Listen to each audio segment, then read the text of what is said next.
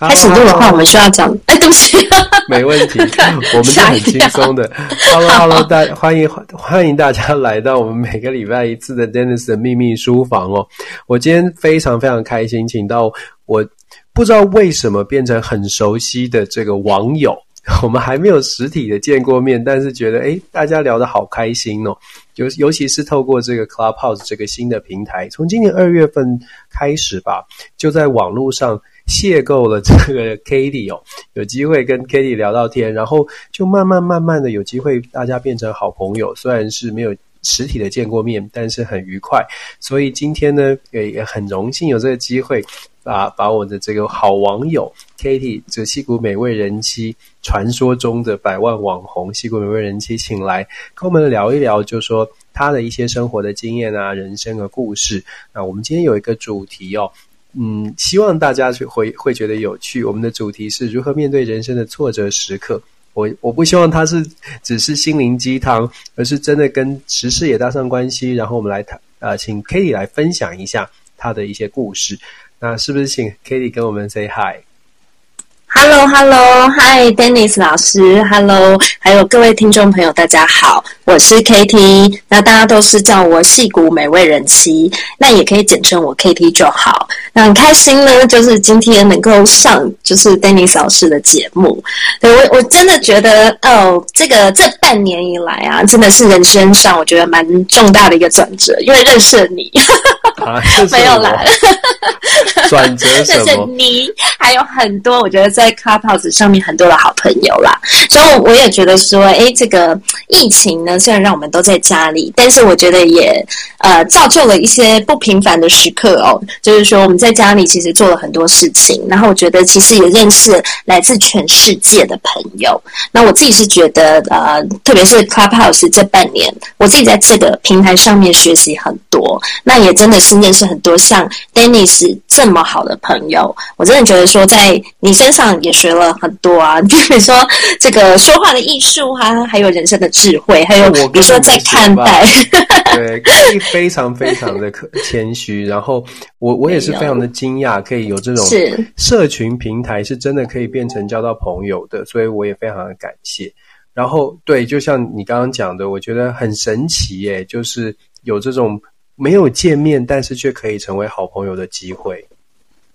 对啊，而且也不知道为什么，就是我们那时候啊，我在沉迷 Clubhouse 最严重的时候，其实我每天都要跟 Dennis 讲话，还有当然除了跟你之外，还有一些其他好朋友，我们就是定时，我们每个每天好像早上都会有一个秘密房，然后就是大家聊一下，哎，今天在干嘛，然后发生了什么事情，我也觉得说，哎，那只是一种还蛮美好的经验。对，它是一个，它是一个共同，我相信就是一起在经历这个 Clubhouse 这。一波这一波热潮的朋友，可能都跟我们一样哦，都有一个自己的小小的一个朋友圈，然后有在热潮的时候，可能常常在聊天。那我也在 Clubhouse 上面真的认识了很多的朋友，那也得到一些很呃很正向的回回馈。我本来就只是一个教书的人，可是有机会可以跟大家分享国际新闻，我觉得是非常非常感恩的。然后也得到了好多好多正面的回回回应，所以让我觉得，嗯，虽然大家都说 Clubhouse 好像。慢慢人变少了，可是我发现这个呃交到的朋友呢，像 Kitty 啊，还有一些朋友，真的是可以呃，我非常期待我们在线下的这个呃相遇。没错，对，是是是，对，等疫情过后，等我等我去德州，一定要 非常期待。我们今天啊，对，我们今天其实我一开始在呃开始开始这个秘密书房的时候，我就期待这个节目或者这个时段呢是用。跟我们平常聊的不一样的话题，就是我们不谈我我不谈国际政治，我请来的来宾也不谈他呃专门的事情，我不会，我今天不会问你美，不会问问你美食，我们来谈谈不同的事情，透透过这个秘密书房，那我就在想说，请 Katie 来，我们来聊什么？那刚好这个礼拜我们看到了奥运，很兴奋嘛。今天今天对奥运，我整个时差整个非常的混乱，你知道吗？生理时钟。对啊，今天今天有有我在脸书上就有分享，然后我就有有朋友，我记得小鹿有说。就说呃，这是不是我们的在美国的朋友时间都生理时钟都错错乱了？我说现在这个时刻时刻哪有什么？是跟着奥运？对啊，就中华队时钟、台湾时钟。对，没错，没错。就说大家很兴兴奋。那当然，奥运引起了很多很多的关注。那我不知道，我相信 Katie 一定也关注到，这次奥运有一个呃呃体操女王，美国的这个体操女王、嗯、Simone Biles，她她退赛了，但是她是摆明了就是大家认为她是金牌的大热门哦。那她退赛，她而且还不是说她身体有明显的受伤哦，她就是直接就很直白的说，她觉得她心理上面承受不了，然后就让我想到这个礼拜可以跟 Katie 聊的这件事情，这个主题就是人生的挫折，因为大家都会看见很成功的一面，可是很少人会去看到他一般的情况下，很少人会看到别人的挫折的那一面，因为我们也不会没事就是把自己的脆弱展现出来，但是。但是哦，我觉得面对挫折，其实面对脆弱是非常需要勇气的，而且它它必须是呃人生当中一定要学习的一个课题。那我知道 Katie 是真的是在网络上是非常非常受欢迎也非常红的这个网红，但是呢，我觉得 Katie 一定也经历过很多这种 moment，就是觉得嗯，我也我也会我也会累，我也会。呃，需要需要呃一些支持，我也会脆弱，所以我就想说，嗯，那我们来找 Katie 来谈这个话题。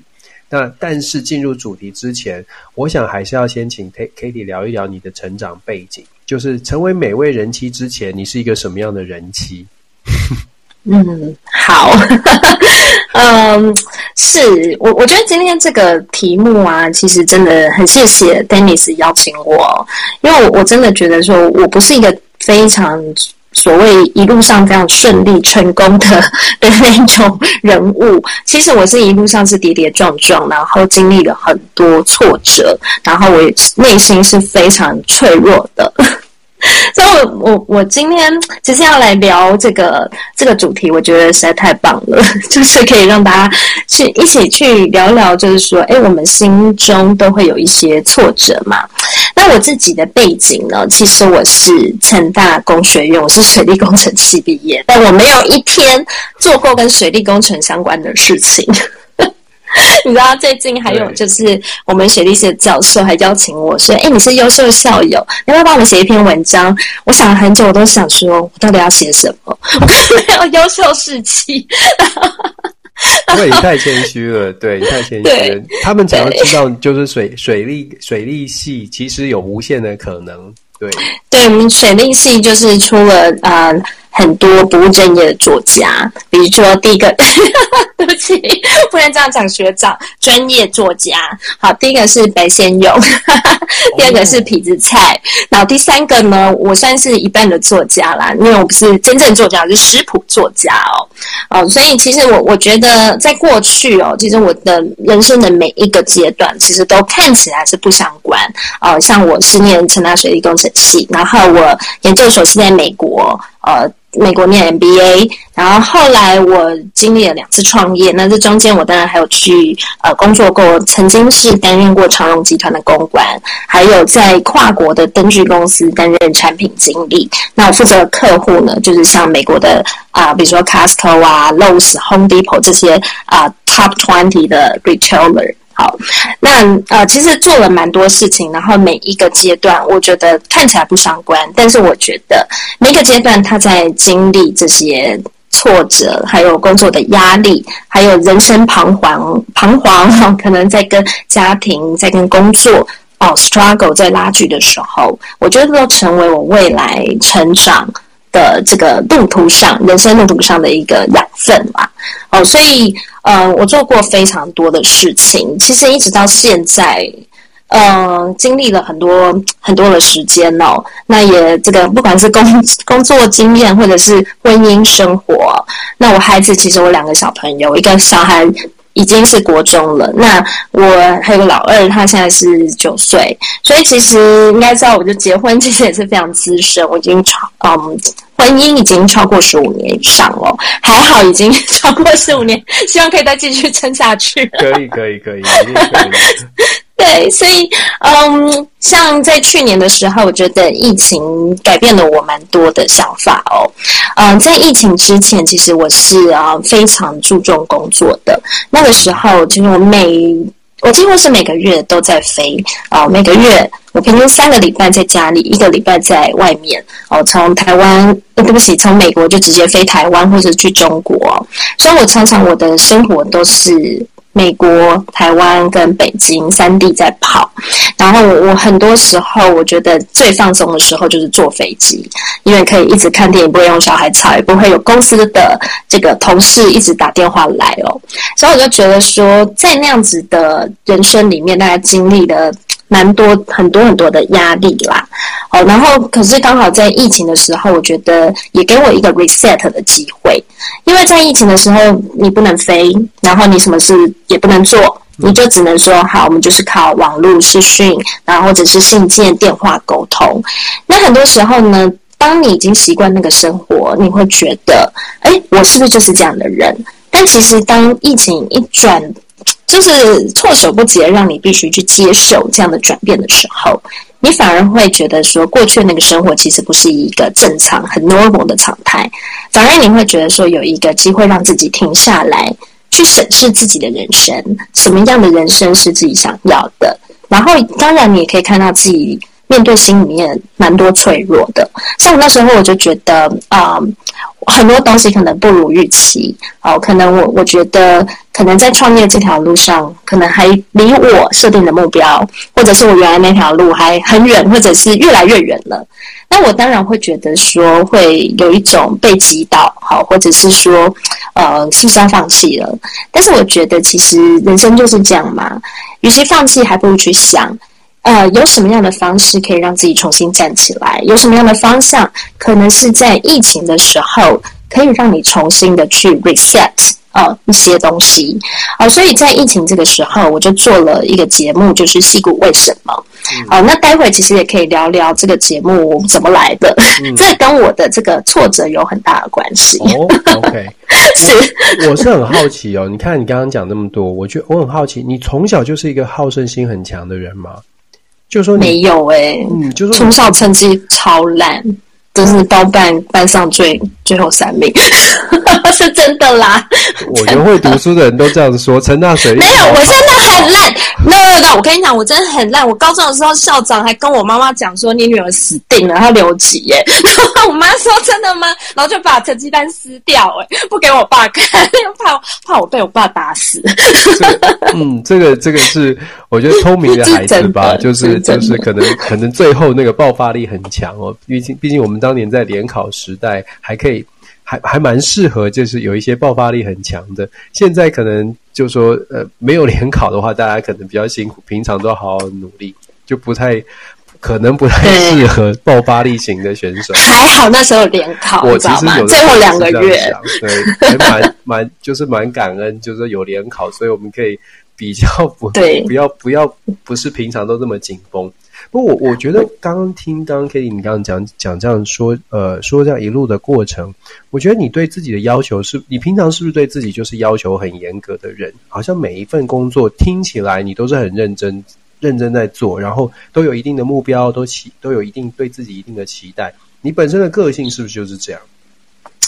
我觉得我应该是说我不一定是对自己非常严格，但是我是非常的明确知道我自己在做什么。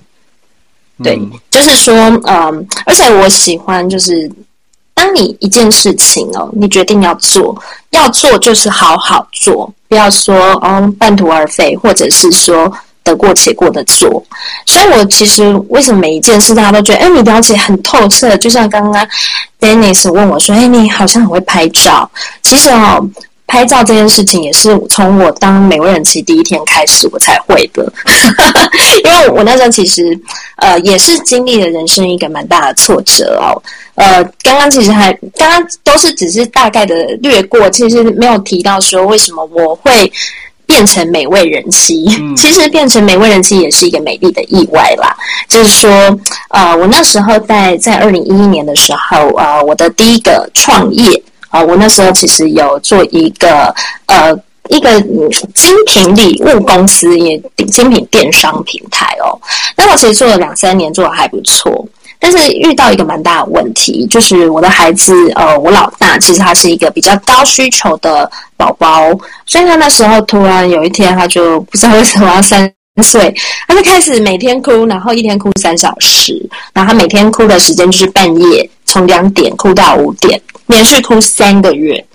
所以我那时候其实我我真的是无力去照顾我的工作和我的员工，然后还有我的小孩。那我就觉得说，呃，我那时候就觉得说，我是不是应该给自己和家庭多一些。空时间好，还有喘息的机会。那那时候其实孩子的状况，还有就是我也是因为创业哦，所以也让自己的婚姻也是很紧张。所以那时候其实也是跟我老公聚少离多，因为我常常出差，然后他一直觉得说我的事业心非常强，好像都不顾小孩，我就是这样子到处跑，只顾自己啊。那那时候后来就觉得说，呃，我觉得工作和这个家庭哦。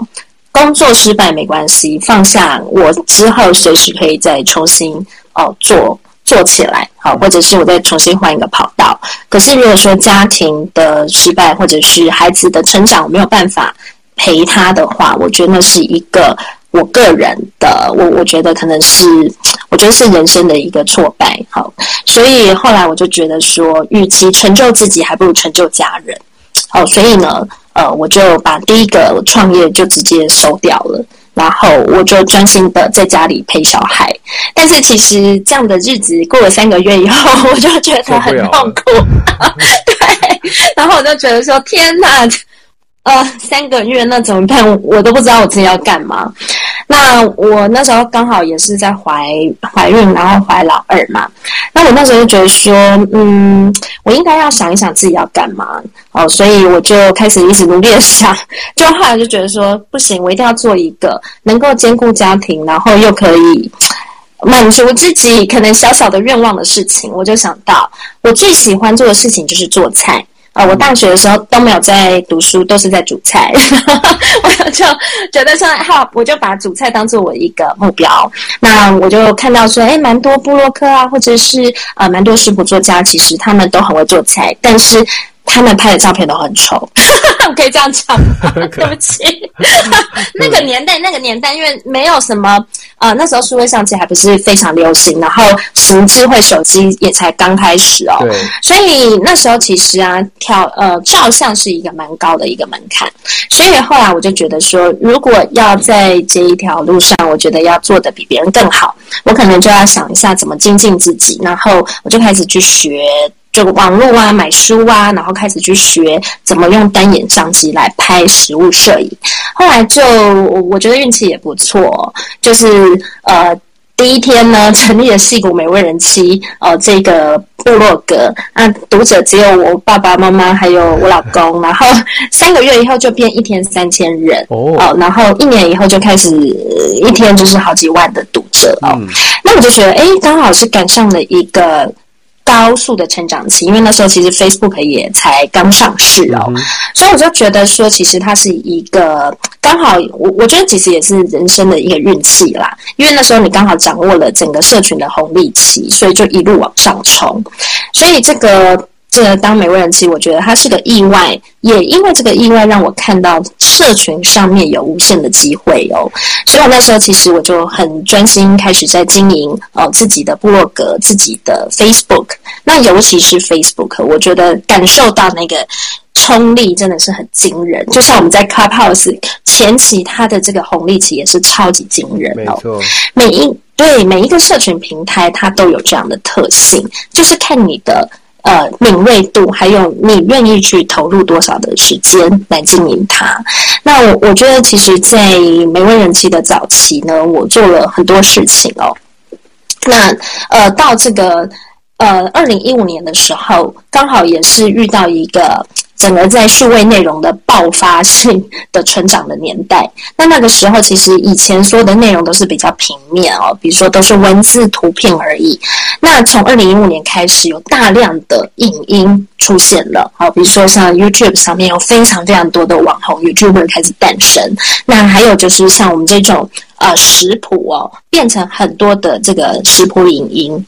所以在二零一五年的时候，呃，这个美国最大的这个食谱平台叫做 Tastemates。他们就找上我了，他们就找我，就是当这个他们第一个华语节目主持人，就也很幸运，因为这个节目呢，我就接受了美国 NBC 的这个采访，然后他们就叫我是亚洲的玛莎史都华，很厉害，可是玛莎史都华年纪有点大，对，所以我就觉得说，在这个过程里面啦，虽然看起来像刚刚 Dennis 说，感觉看起来是。都是很顺利哦，但其实我觉得是真的，每一年我觉得都非常非常的辛苦啦，因为每一年你遇到的挑战都不一样，你有很多的机会，但同时也有很多的挑战。哎，我想先问 Katie 哦，嗯、就是说你是你说你在之前创业结束，然后因为回归家庭，然后在家里面觉得不能这么这么这么这么 lay back，然后所以你就再找一个。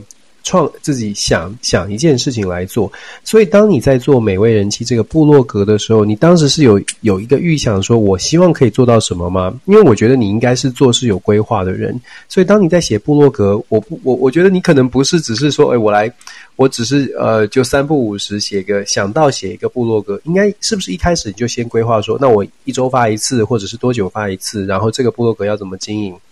或者是说，你什么时候开始觉得，诶，这个是可以经营的一件事情啊？我觉得就是你要感觉到说，当你在做一件事的时候，有没有很多人在支持你？感觉，那就那就代表那是对的方向。呃，我们我们用感觉，但其实用更精准的说法是社群上面的数字。OK，你的粉丝数有没有增加？你的按赞数有没有增加？你的互动率有没有增加？其实这个东西都是可以用数据来表现说。你这个东西做的内容有没有中？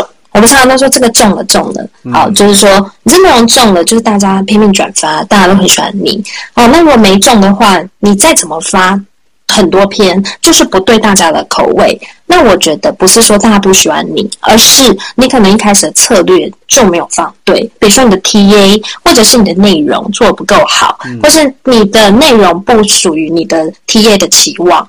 哦，所以说我。我觉得说，在社群经营上面，它是需要有策略，还要 discipline。比如说，像刚刚 Dennis 问说，你一天是不是要发几篇呢？是的，因为我刚开始我我这个人就是做事很认真，一旦认真真起来就很惊人。所以我那时候呃，我记得经营矽谷美味人气的前三个月，我每天哦呃都出一篇食谱，然后就放在。部落格还有 Facebook 上面，那个真的是很累耶，因为你要想一个想一道食谱，你还要做菜，还要拍这个过程，后来还要帮他拍这个成品图，哦，然后还要写文章。那我就这样子努力了三个月，所以我就说我的粉丝从三个人，三个月以后变三千人，就是这样来的，冲得很快。对，在那个时候是算冲的蛮快，但是其实现在就完全冲不上去，所以我嗯，就对 啊对啊，但是但是你一开始说你 你你是因为要就是要照顾孩子，后来你我觉得你这样子应该变成布洛克之后可能会变更忙，对不对？对，所以这个也是我我我我觉得今天可以聊的一个重点哦。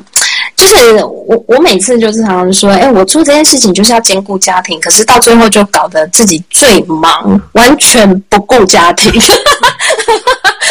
没办法这个当美国人妻的前期哦，就是我觉得到二零一五年都他都还可以兼顾家庭，包括我在二零一一到二零一五年这一段时间，我出了三本书，我每一年都出书哦。那出书这件事情，其实到最后也变成是蛮大的压力，因为我就觉得好像每年都要写一个期末报告，然后告诉大家就是我今年做了什么，然后呃出了非常多的食谱哦，哦、可是我到二零一五年以后，我就开始在想人生 要怎么兼顾家庭，然后还是我要怎么。把目前现在在做的东西又有一个比较创新的做法呢，然后就又接到就是我们刚刚讲，二零一五年那时候是整个数位内容爆炸的这个爆炸元年哦，嗯，所以做很多食谱影音之后，紧接着呃就是中国的这个阿里巴巴优酷平台哦，他们来找上我，他们就说：“哎，我们来做这个呃直播节目，好吧？”所以我也很意外，直播节目是什么啊？从来都没听过，你知道吗？所以二零一六年呢，就很多的直播节目都来找我，所以我那时候我也把头洗下去，想说：“好吧，先试试看。”嗯，所以这一路啊，就是。本来从一个人的经营哈，觉得自己很就是可以自己兼顾家庭，又可以做自己一些小事情，然后出个书这样应该是 OK 啦。然后到二零一五开始要拍节目，然后做直播，开始觉得说我吃不消了，然后开始有这个念头，我要成立一个公司，然后有团队，然后一起来跟我一起来想，哎，这个工作可能怎么可以把它做更好？那也因为是这样子，就是我有蛮高的曝光率，以及就是可能蛮多的。外国媒体哦，然后来这个报道我，所以我就让了这个 这个国际的创投，然后就找到我。那啊、呃，我记得这个创投呢，二零一六年我的第一个投资人是新人资本的 Matt 哦，郑伯仁先生。那他投资我的时候，他就说。他觉得我很神奇，就是一个人，可是他走到哪里去，别人都说矽谷美味人妻怎么样怎么样。然后你有你有吃过矽谷美人妻煮的菜吗？你有买过他食谱吗？他就觉得很神奇，怎么走去每个人家里都有我的食谱，他就觉得一定要认识我。然后就发现我一个人其实做了很多事情。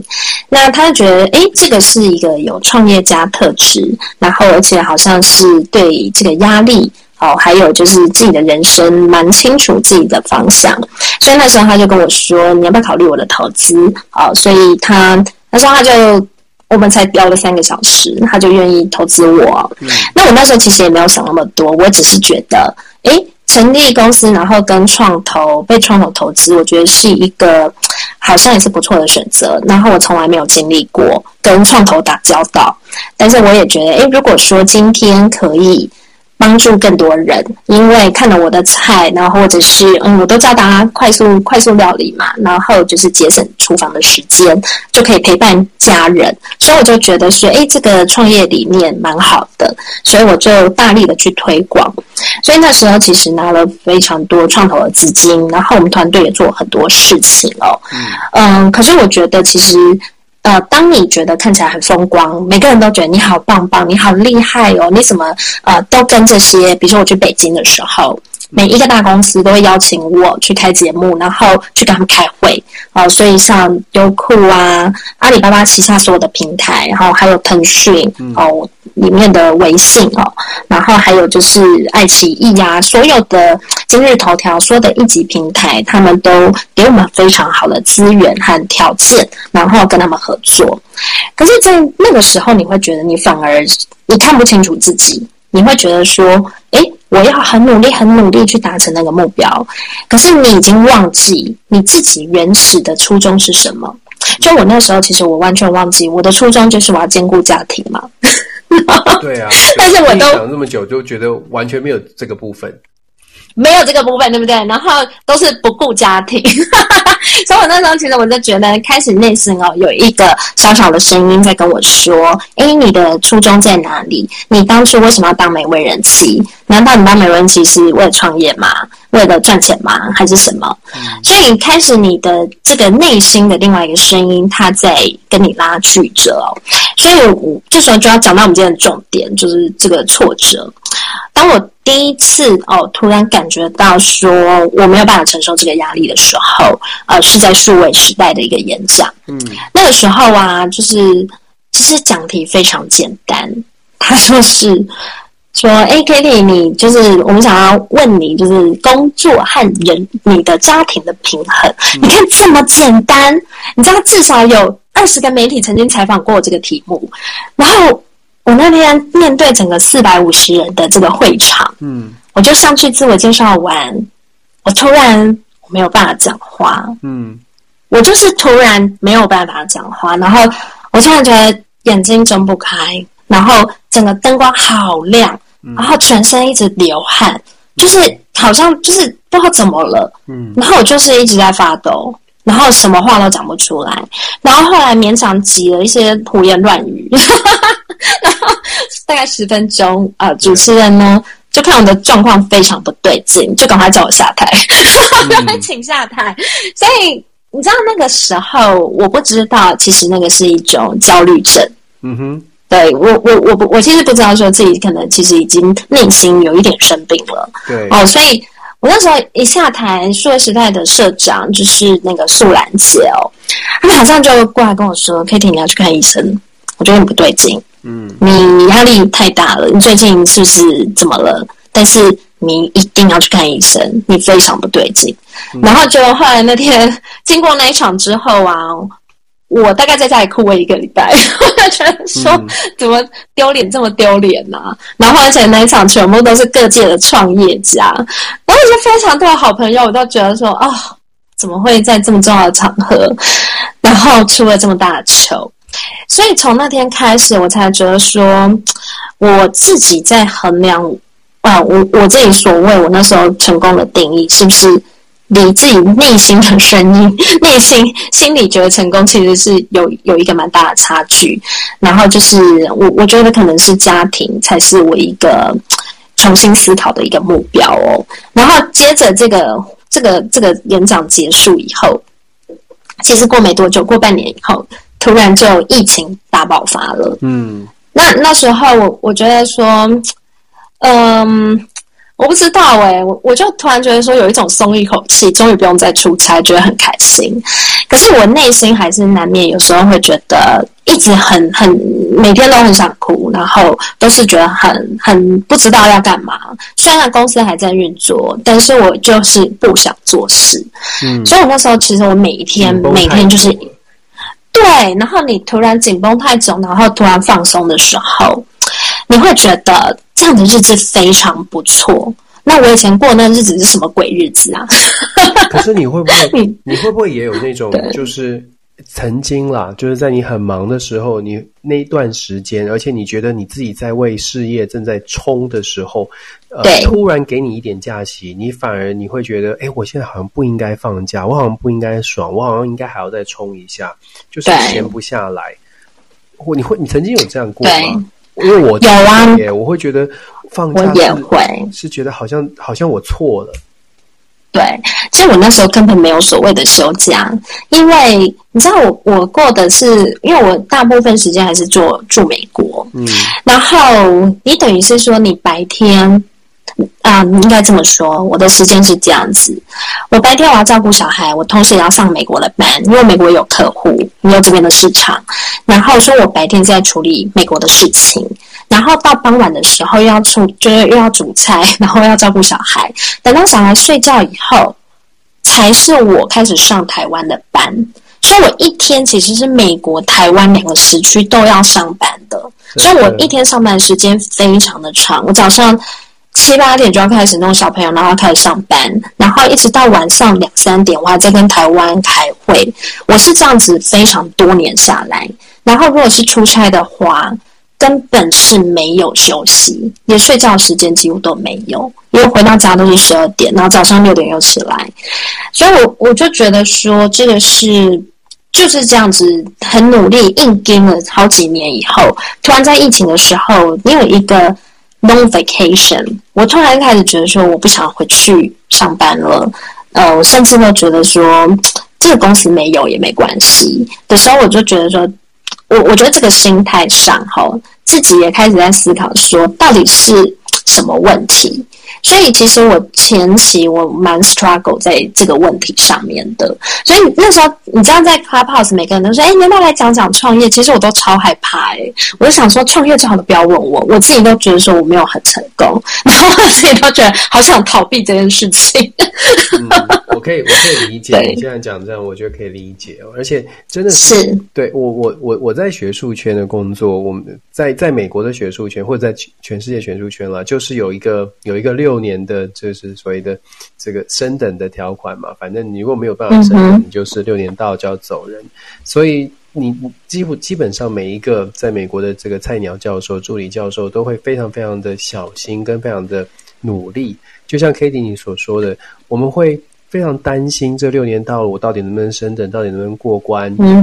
然后在在此之前，就算你做的再多，你都会觉得不够。然后放假，就算是放假，你也会觉得，嗯，我我我我不 deserve 放假。我觉得我如果放假了，也许就会影响到我的这个升等，也许就会影响影响到我什么。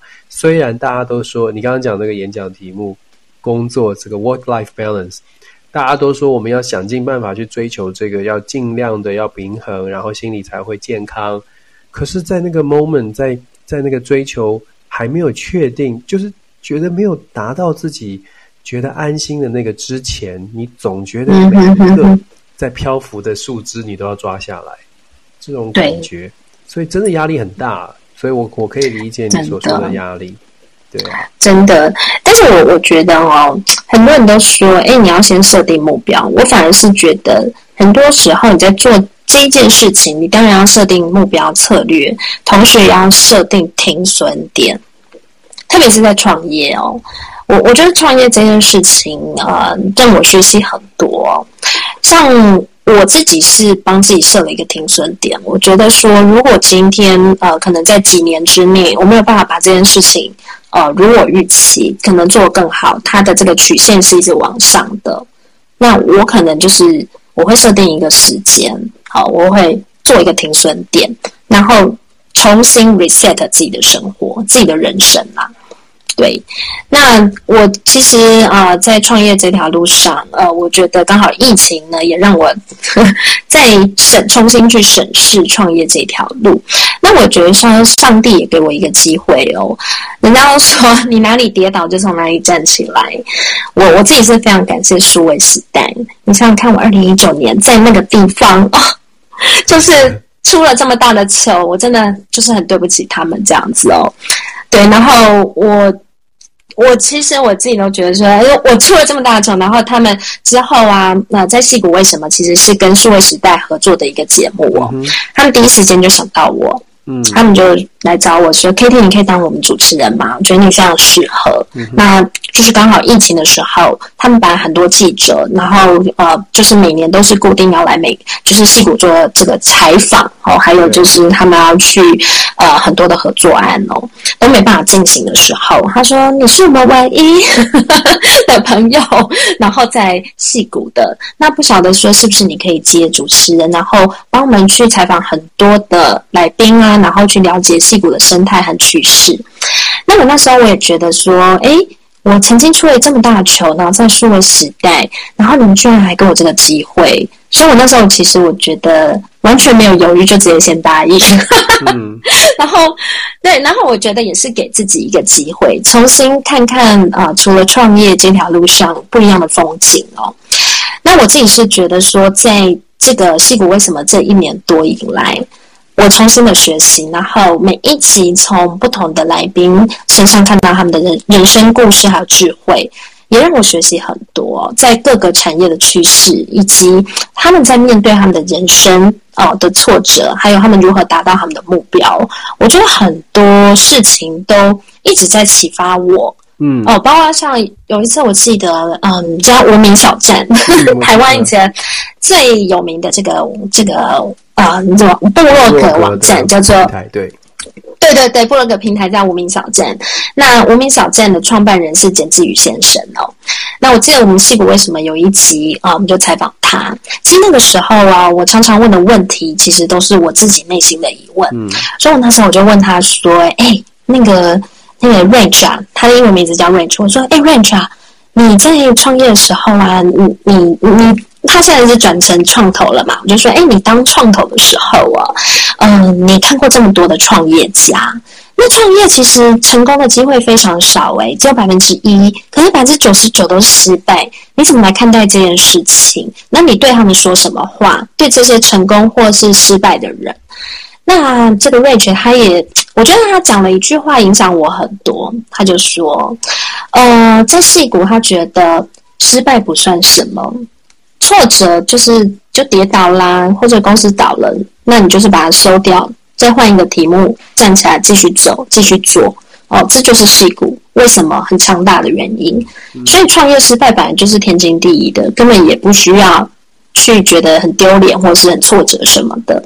所以他说，如果是成功的人，他就会恭喜他说：“哦，你创业成功。”那失败的人，他就会拍拍他肩膀说：“没关系，没关系，我们再换一个题目，我们再站起来，赶快，赶快。”那我就说，那如果对于那种不上不下的人，其实我我内心其实就是想要问他，嗯，对我像这种创业不上不下的人怎么办？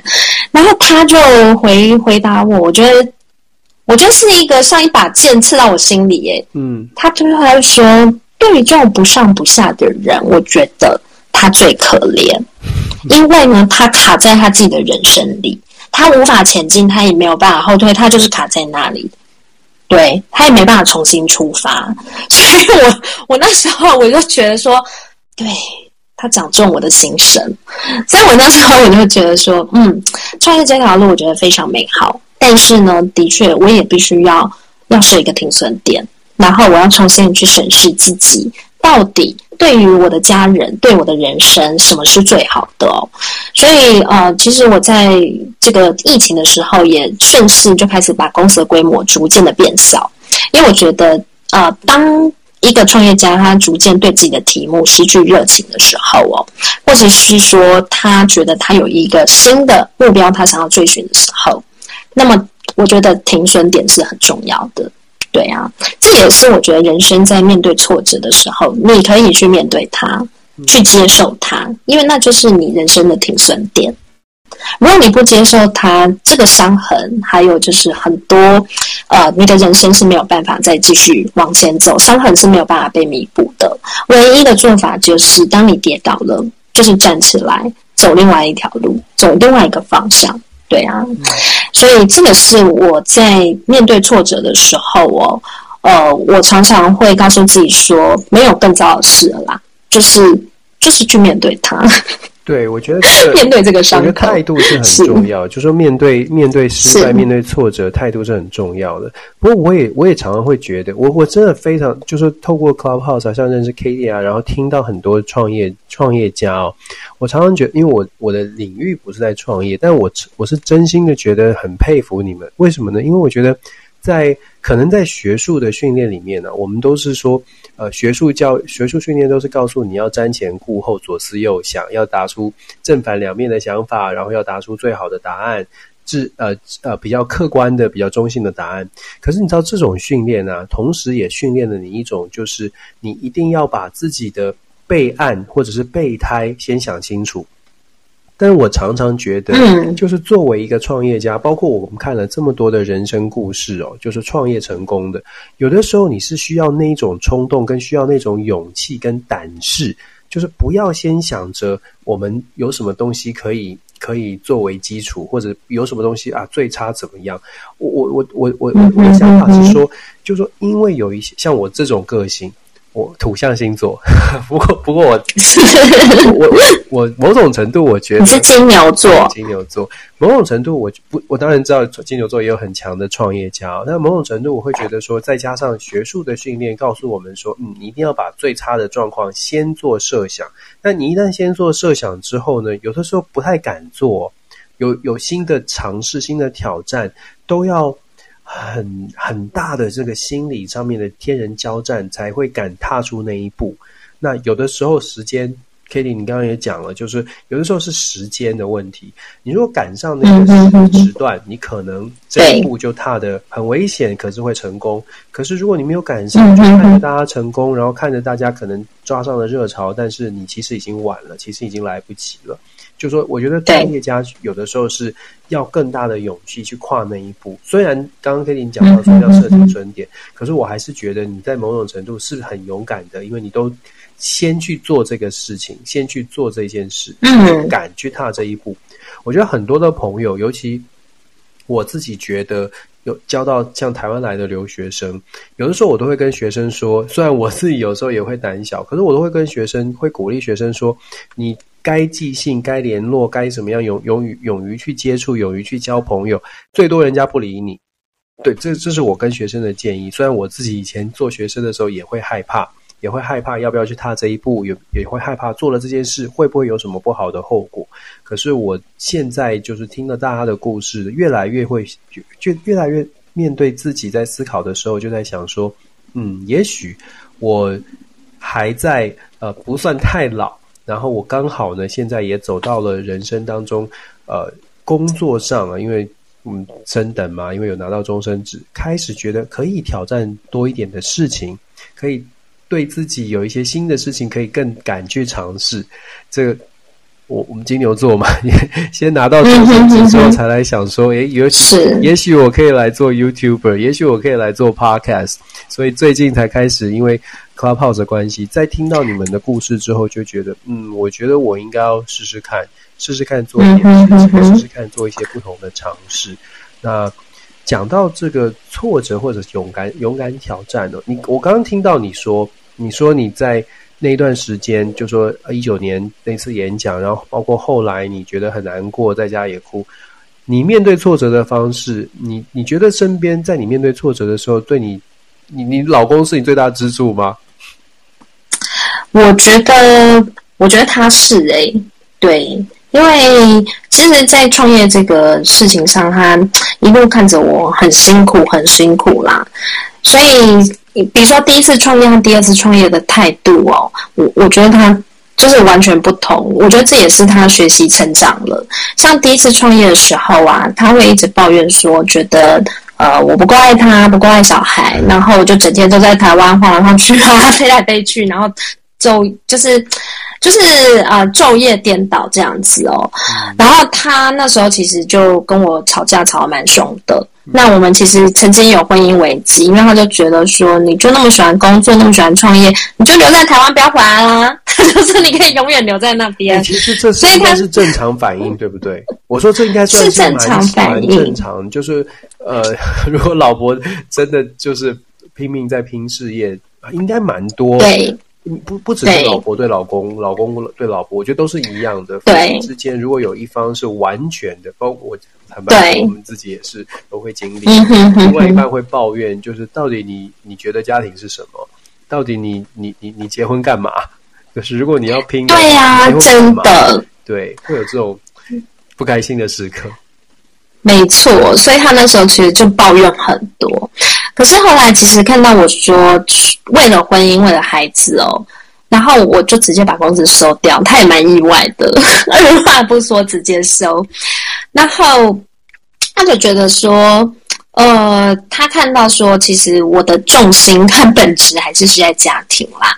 哦，所以他从那一次，他就能够理解说，我是可以为家庭去做取舍，嗯，二话不说的。的做这样的决定哦，那当然后来呢，我的个性本来就是对很多事情 一旦做下去就非常的认真。那包括做没问题，然后到创业，我每一路其实我真的觉得我自己是我没有我我怎么讲要怎么说呢？我我自己是觉得我我蛮 proud of me，就是说我自己在这条路上我付出。非常多的时间去学习，然后去承受这个压力。可是，在这一段过程里面，我老公其实他的态度从本来是比较反对，然后到后来很支持，然后他也开始觉得，诶，老婆在做的每一件事情，好。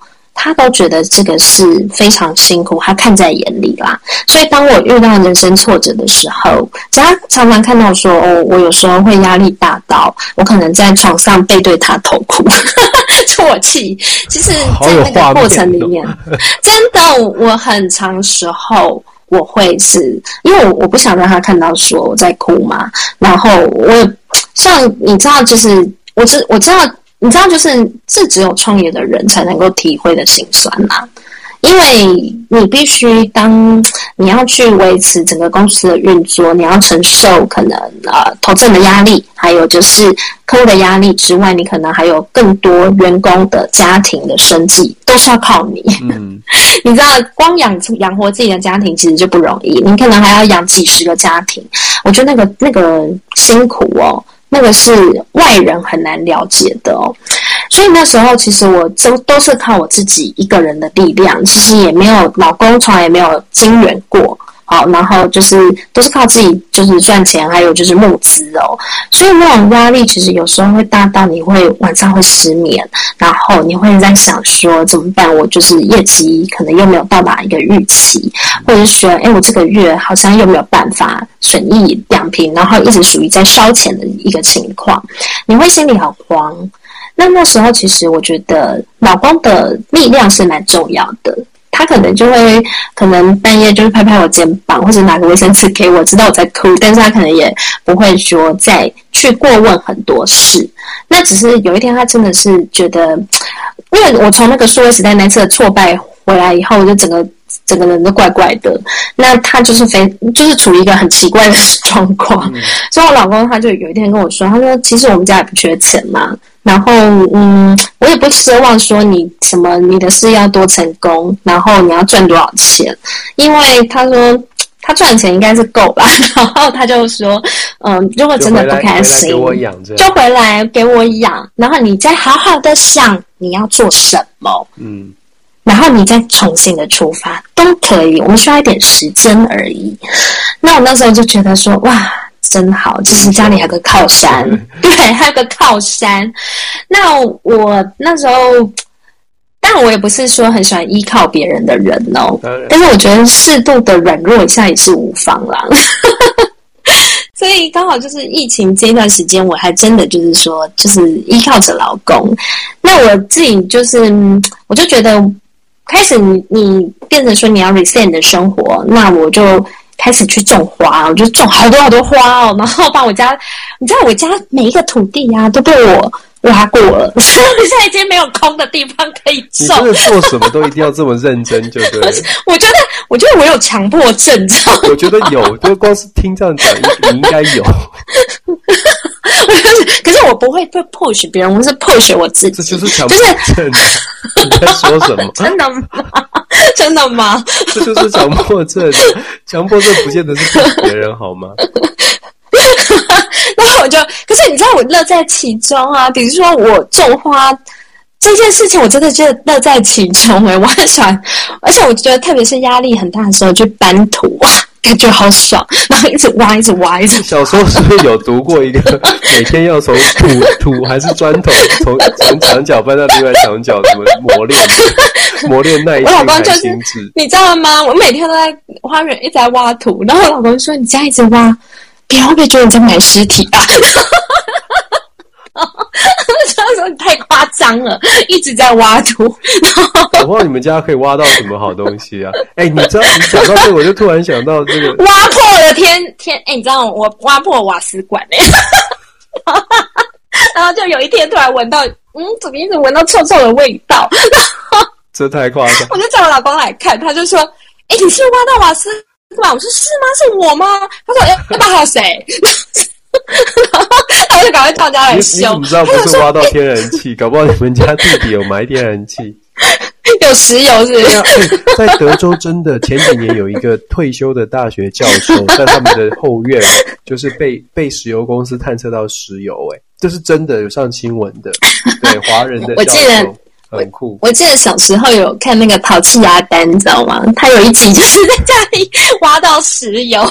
就我我我就是因为淘气阿丹才被叫 Dennis 啊。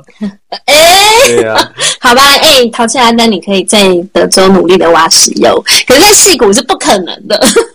哦、oh,，Never say never，你知道，你都不知道地下到底埋了什么东西，谁知道你挖挖到什么？搞不好挖到那个古文明，我不知道。不要吓死我好不好？反正 anyway，我就是干了很多蠢事，很好笑。对，很很开心啦。就是我们我们就说可以从从 转的怎么那么这么夸张？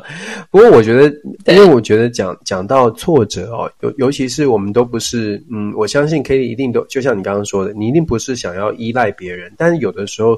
适度的脆，呃，释放自己的脆弱，诶，其实蛮有帮助的，对不对？尤其是知道身边有一个人可以依靠。我觉得男人女人都一样。我像我会觉得，我觉得是。像我就会觉得，有的很多事情我，我我我也不太想要去去让另外一半觉得很烦恼。就是，就像你的创业，创业可能你的老公他在他的领域他已经有很多烦恼了。他他每天的生活已经有很多烦恼，然后你的压力不想带给他，可是其实另外一半也也也知道你很多的烦恼，那就说呃，他们也很愿意支援，可是我们自己有的时候很惊。不太想讲，不太愿意说，或者是不太觉觉得说不应该，不应该说，不应该说。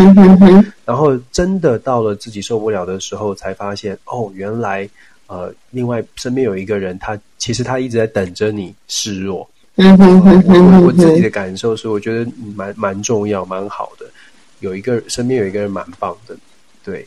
讲到，我觉得是，嗯，讲到这个，我就想要讲讲说婚姻关系了。就是说，我知道你是，我相信很多朋友听到现在，大概也可以猜到你的星座了，就 是非常强迫，非常非常非常认真，做什么事情都很认真，很执着，非常典型处女座，对不对？对。对，对，而且处女座就是你知道做什么事，就是除了执着之外，我觉得他是 他就是整个整个很 deep，然后就直接一直挖下去。可是我觉得处女座有一个好，没错，你看连挖土都挖到天然气了。创业啊，不管做什么事情都很执着，就是我我会觉得说我要做到，就是对得起自己。嗯、然后，但是我觉得我们有一个好处啦，就是说。呃，就像我刚刚说的，我们会设一个停损点。通常呢，我我觉得处女座一旦这个停损点设下去，他可能他觉得他真的再怎么努力，他就是没有办法去无力挽回，或者是不管是对感情好，或者是对工作，我觉得都是一个态度。然后就是一旦停损点达到了，我们可能是头也不回的就就往前走。嗯 会讲说你的你的个性啊，就是说处女座这样的个性，有的人可能会觉得太执着，就是说有些男生会害怕处女座太执着，然后甚至有人说是龟毛啊、洁癖啊等等哦，就很多男生会害怕。可是我知道你老公跟你这样听起来，就说还还相处的蛮不错，就是还可以蛮蛮会调整的。你你先是水瓶座对不对？如果你对他水瓶座，但是我完全不知道水瓶座的个性是什么。水瓶座很聪明，我我当然我这样讲，你一定会说 OK。水瓶座很聪明啦，我的我的意思是水瓶座是真的很聪明。水瓶座也喜欢聪明的女生，嗯、也喜欢就是哦，也也喜欢聪明的女生。然后水瓶座其实其实他们有的时候会喜欢就是有点子的、有有创意的，然后有有有有有想法的女生。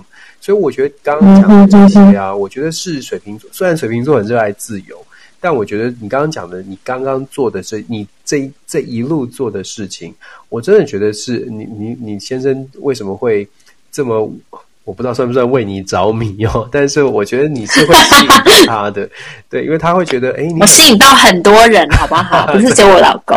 这个在我对我们之前，我记得我们在 Clubhouse 热潮期的时候，你把你你把你自己一大堆的故事都讲完了，对，我 我都忘了，对。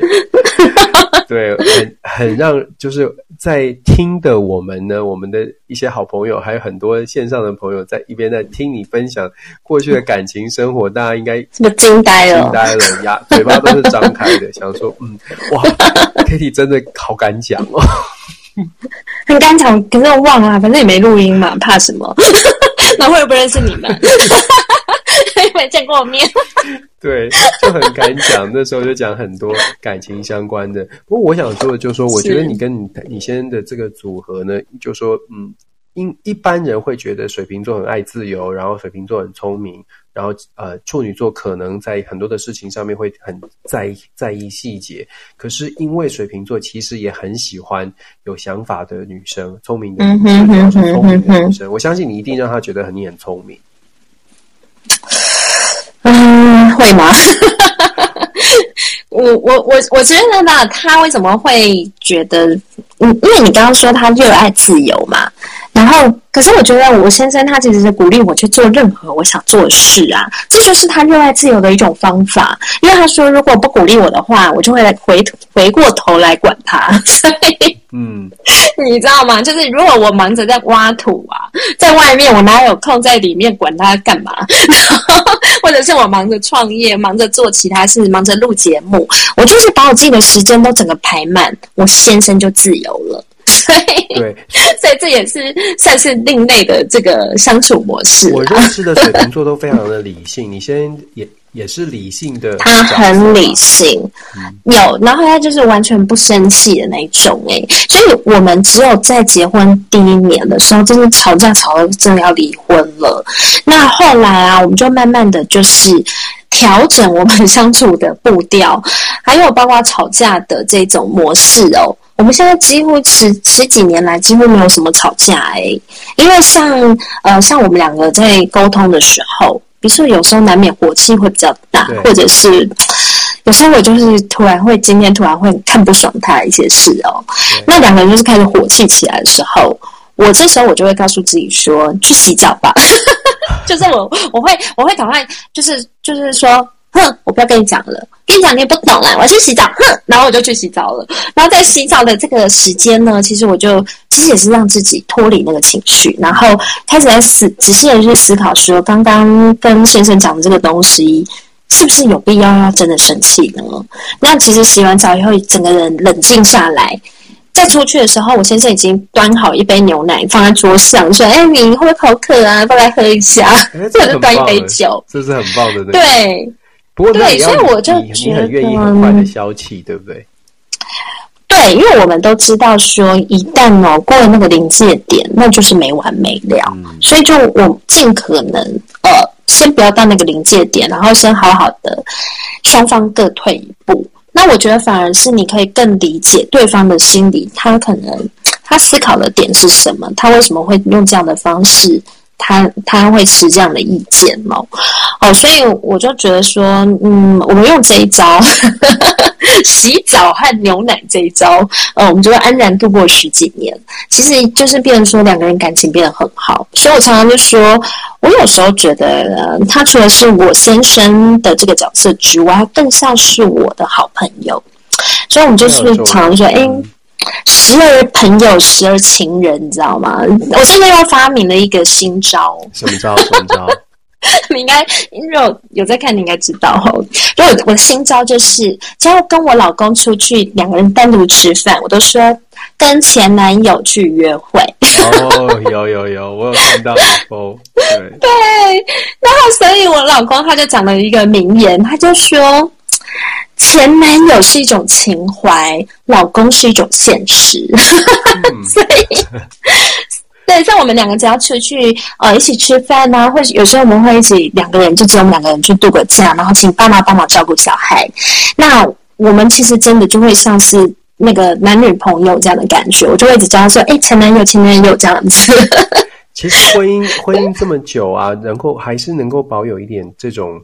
自己两个人的时间跟两个人的情绪，这个也是维持婚姻很重要的事情。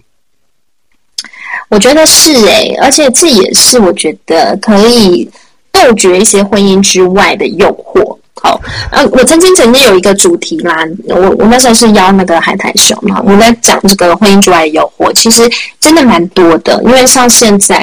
很多人他可能在婚姻不是那么的愉快，好，或者是他婚姻里面他感受到起火，但是他可能他还没有跟另外一半沟通的情况之下，他可能就已经先对外发展，或者是去对别人的家庭发展哦。嗯、那所以婚姻里面其实你会有很多的陷阱，然后也会有很多这样子的诱惑。那我觉得，其实问题的本质还是在于说，你怎么跟另外一半好去好好的沟通，去面对，去。面面对很多，比如说我们生活上的难题，甚至是一些伤痛和挫折，我觉得这个是要跟另外一半一起去面对，一起去讨论的。嗯，我觉得很重要，就是说你在你在面对挫折的时候，另外一半给你的回应，让你觉得，嗯，我我觉得我在这里可以得到温暖，有的时候也也挺重要的。就刚刚听你的故事，很重要就是你你现在在办关键的时时刻，并不会让你觉得，嗯。更难受，或者是让你觉得你完全不能理解我，这个差距。嗯哼哼哼，对啊，我们我们真的对啊，我们今天讨论挫折，然后我们讲到呃，就说 Katie 在社群媒体上面有很大的成功，可我在最后，我想这个话题我们延伸到社群媒体上面，所谓的成功，事实上同时也会引来酸民。我觉得酸民的文化是。因为社群媒体的发展，也慢慢出出现的事情。我们我们跟你一起面，就是 经历过经历过这个泡泡刚开始的时候，这个酸民的文化是对。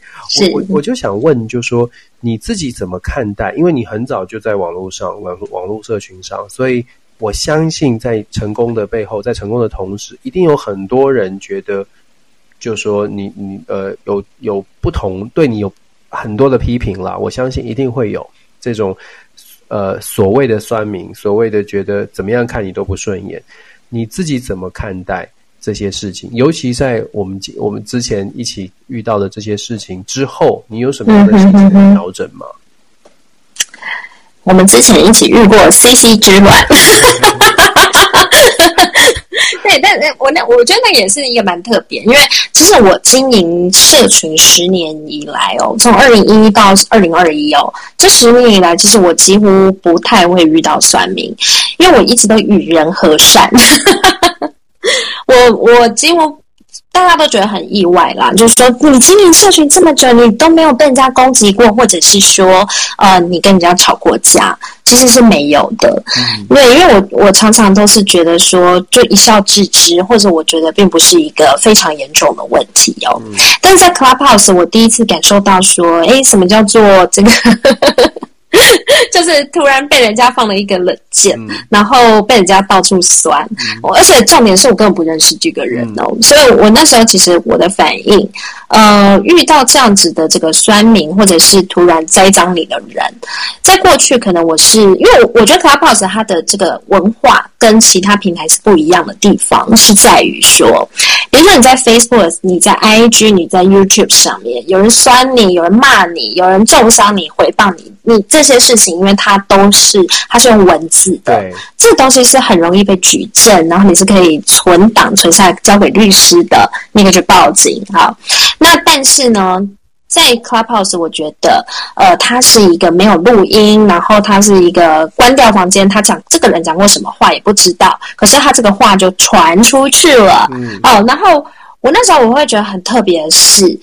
我不晓得 CC 到底讲我什么，但是我隔天我收到大概二三十个朋友的关心，每个都说：“哎，你不要管他哦。”我想说，到底管谁呀？嗯、然后说那个人，我觉得他讲的有问题。我说那个人到底是谁呀？所以我百思不得其解，我根本不认识这个人，可是他就可以啊、可能用以一种。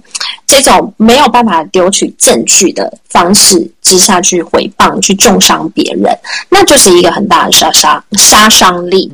所以呢，我就是跟过去的做法比较不一样，我是直接。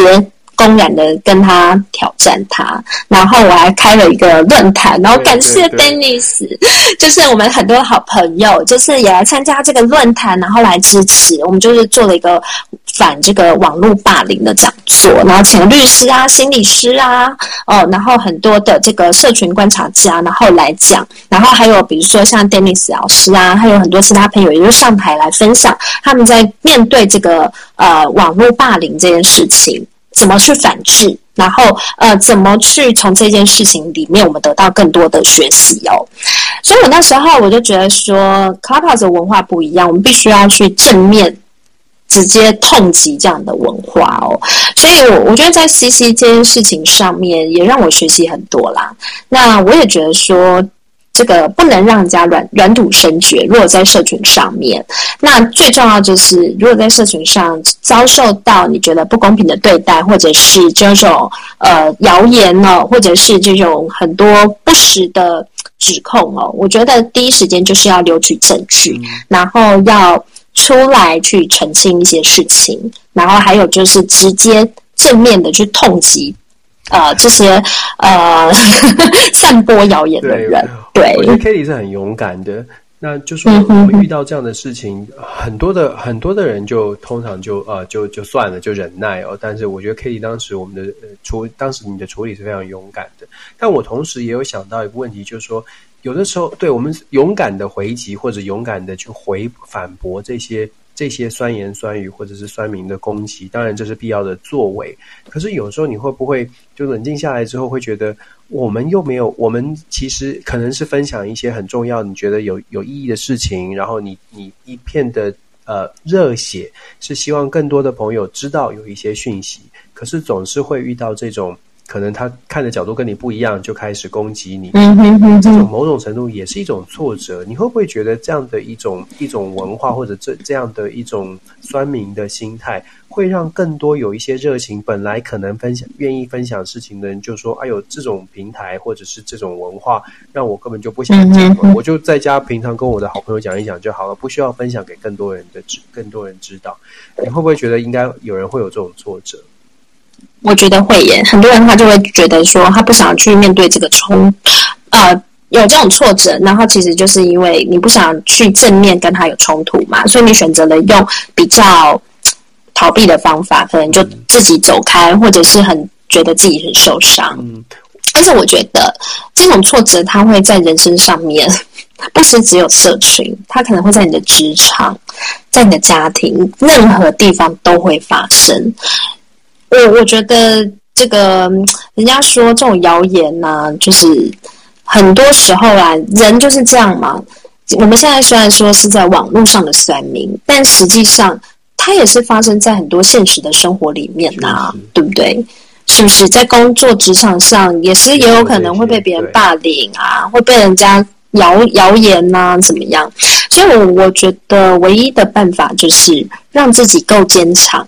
好，然后去，呃，不能说去承受，我反而是觉得要正面的去解决这件事情。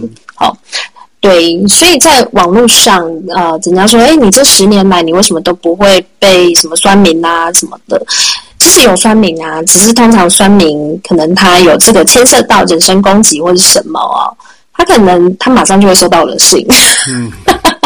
我就会跟他，我就会请律师，我就会直接对，就正面对，我就直接正面回应他，对。对对，我就直接回击他，但是未必是我在公众的回击，因为我不想要让有的人觉得说他就是打蛇随棍上啊，或者是说他你回击他，他越开心，因为有时候有一些人格 特质怪怪的，他可能会觉得你你越理他，你越跟他吵架，他越开心哦。没错。那通常这种我们就是直接私底下一封信，直接跟他说，请你把这个东西撤掉，你这东西已经牵涉到哦，你这个。侵犯我的这个 maybe 是隐私，然后 maybe 是公然侮辱，那我就是看是哪他牵涉到哪一个，那我就会直接跟他说哦，这个部分你已经犯法了，那就请你拿掉，就是做一个善意的提醒这样子哦。嗯，那一般而言，那当然也是可能会有一些呃莫名其妙的酸民，但是我觉得如果是在他的言语自由，然后可能不是会伤害我的情况下。我通常我都是不理他，我就是放着啦。对对，对，有的有的时候，嗯，就说呃不理他不回应，反而是最好的方式，因为他就是等待你回应他。对，对，也是要考验 EQ 跟考验自己的这个忍耐力哦。那对对，对，我其实今天准备很多题目，但时间的关系，我觉得最后我还是想问一个，因为你的 EQ 很高，然后我们都是父母，所以我我很好奇的是，你你在家对小孩凶不凶？嗯，凶我是没有哎、欸，虎妈吗？我不是哎、欸，超级不虎妈哎、欸，我只 care 小孩两件事：第一个有没有睡觉，第二个有没有吃饭。哦，其他功课我我我我觉得 OK 啦。欸、我我我突然想到，因为你之前在。呃，台湾、美国两地飞来飞去嘛，所以你跟小孩的相处的时间可能会受到一些影响，会受到压缩。嗯，会不会有平衡心理？会不会每次都对小孩特别好，带东西回来给孩子？嗯，老实讲会耶。嗯，可是你知道有一次哦，我我也会，我我我你知道吗？我已经把整间的那个 Hello Kitty 的东西都买完了。哇！你在我家有多少 Hello Kitty？因为因为那个那个呃二航厦，就是那个国际机场二航下，台湾啦。对。然后就是有一间 Hello Kitty 专卖店，有没有？嗯。然后我每次只要上飞机，就赶快去买，因为我回台湾是完全没有任何时间去买东西的，所以我就是每次在那边买。结果当有一天哦，我小孩一拿到那个礼物，就默默的流眼泪。我就问他说：“为什么你哭？你不喜欢这个礼物吗？”他说。这个你之前已经买过给我了，只 是拿到重复的，oh. 所以就是啊，好 sad 哦，觉得很对不起小孩，就是说，你看妈妈就是不用心到极点了。对，所以在我我觉得，其实真的会有补偿心理啦。这也是为什么我说我在数位时代没有办法回答这个问题。嗯、我怎么去把我的工作和这个家庭做一个很好的平衡？嗯、那的确那个时候是严重的失衡哦。但是我觉得其实也很不错，在。问题还不大的时候哦，比如说孩子他还愿意跟你沟通，孩子还愿意让你陪伴的时候，你已经及早发现了这个问题。嗯，我我觉得那个就是人生再 reset，然后再去，虽然可能迷失了三年，虽然我小孩可能有三年感觉过了一个就是。比较单亲，然后妈妈都常常不见了，每三个礼拜妈妈就要不见一个礼拜哦。但是我觉得其实他们也看在眼里啦，他们也知道说妈妈是很辛苦的。嗯，那你知道，就是我觉得我在创业这条路上哦，到最后我最欣慰就是我孩子哦，他到现在都还常常回忆说他小时候哦，上次回去大概三年前，小孩子在我的料理教室，然后。做这个蛋糕，嗯，然后还有就是看着我跟我的这个同事员工啊，可能相处啊，包括我们可能会有员工大会啊，还是什么，我可能上台讲话，嗯，然后我的孩子到现在都还会跟我说：“妈妈，我觉得你是一个很成功的呃 boss 妈咪，就是老板妈妈。”然后他就说：“我以后我也想要创业，我以后也要像你一样有自己的工作，自己的成就。”那我就觉得，呃，maybe 我的创业不是一个说最成功、真的很棒的一个创业，但是我觉得我在这条路上，我树立了一个楷模给我的孩子看。妈妈从一个家庭主妇呢，然后到我可以成为一个老板。然后这条路上，可能 maybe 挫折他没看到，但是他看到当然是，诶，让他们觉得羡慕的那一块。嗯，然后他们就觉得，诶，我今天要跟妈妈一样，我也要就是很脚踏实地，做什么像什么，去拟定一些计划。所以我觉得这就是一个，我觉得，呃，你自己在你的人生路上，你给孩子什么？你你希望就是父母给孩子什么样的示范，什么样的楷模，还有。你就会给孩子什么样的生命哦？所以我，我我自己是觉得，这个是这几年以来我觉得最大的收获。我觉得父母亲真的非常重要，而且就说对小朋友来说，他我我我，人家这样讲有点夸张，但是我觉得对小朋友来说，确实我们是他们的全世界哦。就我们我们在外面面向的世界很大，可是对孩子来说，我们是他们全世界。我自己一个感受很深。嗯。那我相信你在这一段疫情期间，增加了跟孩子的互动，应该感受也是一样。就是说，你会发现小孩子真的都在一直在看着我们，就是都在默默的观察，然后都在呃，甚至我我我自己在家其实也很多的工作很忙，然后我就会看到我的孩子有的时候玩一玩就跑来房间看看我在干嘛。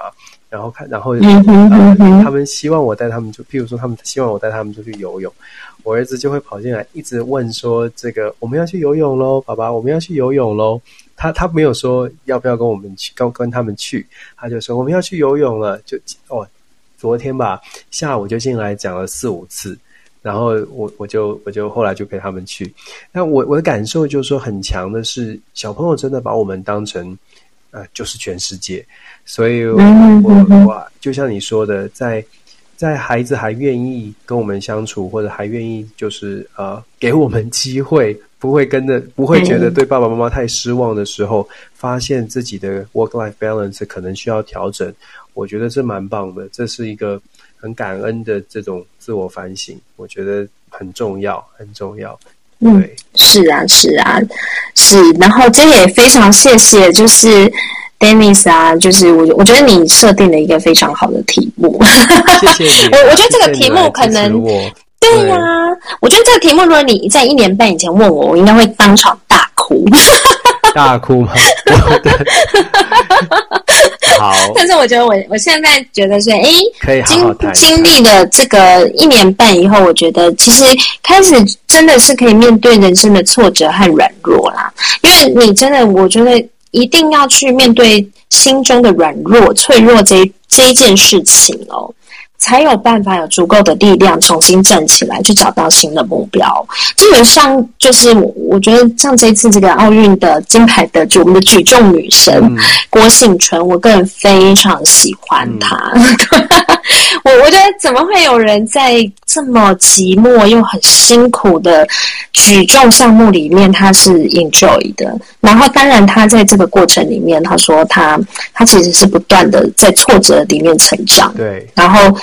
对啊，你知道他在二零一四年的时候，他还曾经受过很重的伤。没错，他就说，他其实来比赛是跟自己来比，他只跟自己比赛，他觉得是每一天他就是在挑战，把自己再变得更更好一些。所以我就觉得，诶，这个人他的。面对挫折，还有面对伤痛的能力真的很强大。嗯，然后他还讲了很多名言，他就说，因为如果不是这个受伤哦，也让他没有机会可以知道自己的难处，还有自己的弱点。对，所以才可以让自己更强。对啊，我觉得都是一个转念，嗯、然后一个怎么怎么样面对面对生活上面一些挑战啦。然后，其实我们的秘密书房很很很谢谢 Kitty 来捧场，然后也很期待我们呃。更多的朋友吧，就是跟大家分享。然后我我一直都觉得很感谢，在 Clubhouse 有这个机会。我我真的是真心觉得，我就是一个很平凡的大学教书的人。可是有了机会，遇到了 Clubhouse 上面很多的很多的朋友，愿意愿意跟我交朋友。所以我觉得也透过这个平台呢，我想挑战一下自己。我不敢说我，我我我把这个你超赞的、啊，我都觉得说那个你太客气了。我我觉得 Dennis 真的是一个非常有学问，而且也很愿意把他的努力，这个比如说在国际关系啊，还有在政治领域上面，我觉得从你让我们看到很多这个世界的动向，还有这很精辟的这个解析哦。我我觉得真的是不简单，因为你在讲这些东西的时候，其实。你背后一定要做非常多很深的努力，还有研究，才有办法去讲出这么精辟的分析，你知道吗？谢谢谢谢 Katie 的称赞了，就是说这这真的是很感恩的。我我一直一直都是觉得是很感恩，就是有这个机会，然后大家大家都愿意给我机会，让听听我说，听听我说故事哦。所以我觉得，嗯，希望啦，希望我们可以。呃，把所有的正能量一起传递出去，透过不同的平台，然后，然后多交朋友，然后一起一起努力，把世界更得变好，变得更好，变得更好。那是是是。今天谢谢 Katie，我非常期待疫情之后，你可以到德州，或者我可以有机会到加州去拜访。对呀、啊，拜托拜托。这个是很 疫情赶快过去，让我们两个网友赶快见面。没错，这是很期待的 事情。那。另外还有很重要的就是明天的那个呃，我们的戴资颖，忍不住想说，明天戴资颖实在太重要了。对，你知道我之前是看那个桌球比赛，那个林昀儒的桌球比赛，嗯、对对我，我一边看，就是他第一次对那个对对中国大陆那个选手的时候，我就、嗯、就在呃一边看的时候，我就说，你赢一局我就做一百下伏地挺身。不会吧？真的真的，我不骗你，我就说我这样子，这样子我们就我们跟你一起努力，这样自以为自己有点有点可以把。那你后来有做一百下吗？有啊，我就做三百啊，我疯掉，我整个手都不能做三百，当然不可能很专业，很难怪你那么壮。你还没看到我，我只看照片。我我看照片，看照片就知道胸肌很大，这么夸张？没有，对，当然不可能都。多多多多标准，但我的意思是说，真的是很激动的事情。就是有的时候，是嗯，在尤其在海外啦，看到看到呃自己国家的选手这样子这样子的表现，真的是很感动。所以明天关键的这个 羽球，虽然跟今天的题目无关，但是忍不住想说，谢谢今天 Katie 的捧场，谢谢大家，谢谢啊、呃！希望今天的这个。聊天的话题呢，让大家有一点点收获。那当然 p o c k e t 上面我也赶快上传，希望有更多的朋友可以听到。那我们希呃，感谢 Katie，没有，我在谢谢 Dennis 的邀请。然后我也觉得说，今天是一个哇，感觉非常走心、很感性的对话。对，然后我我觉得在。跟平因为平常是太太晚。哎、欸，我我很怀念呢。对对，我也是，我也是。是，我先把这个好，谢谢。呃、我们先关掉，然后就如果说有谁想要上来，我们再继续开聊。好，对，谢谢大家的收听，谢谢，谢谢，谢谢，Dennis，谢谢，谢谢大家。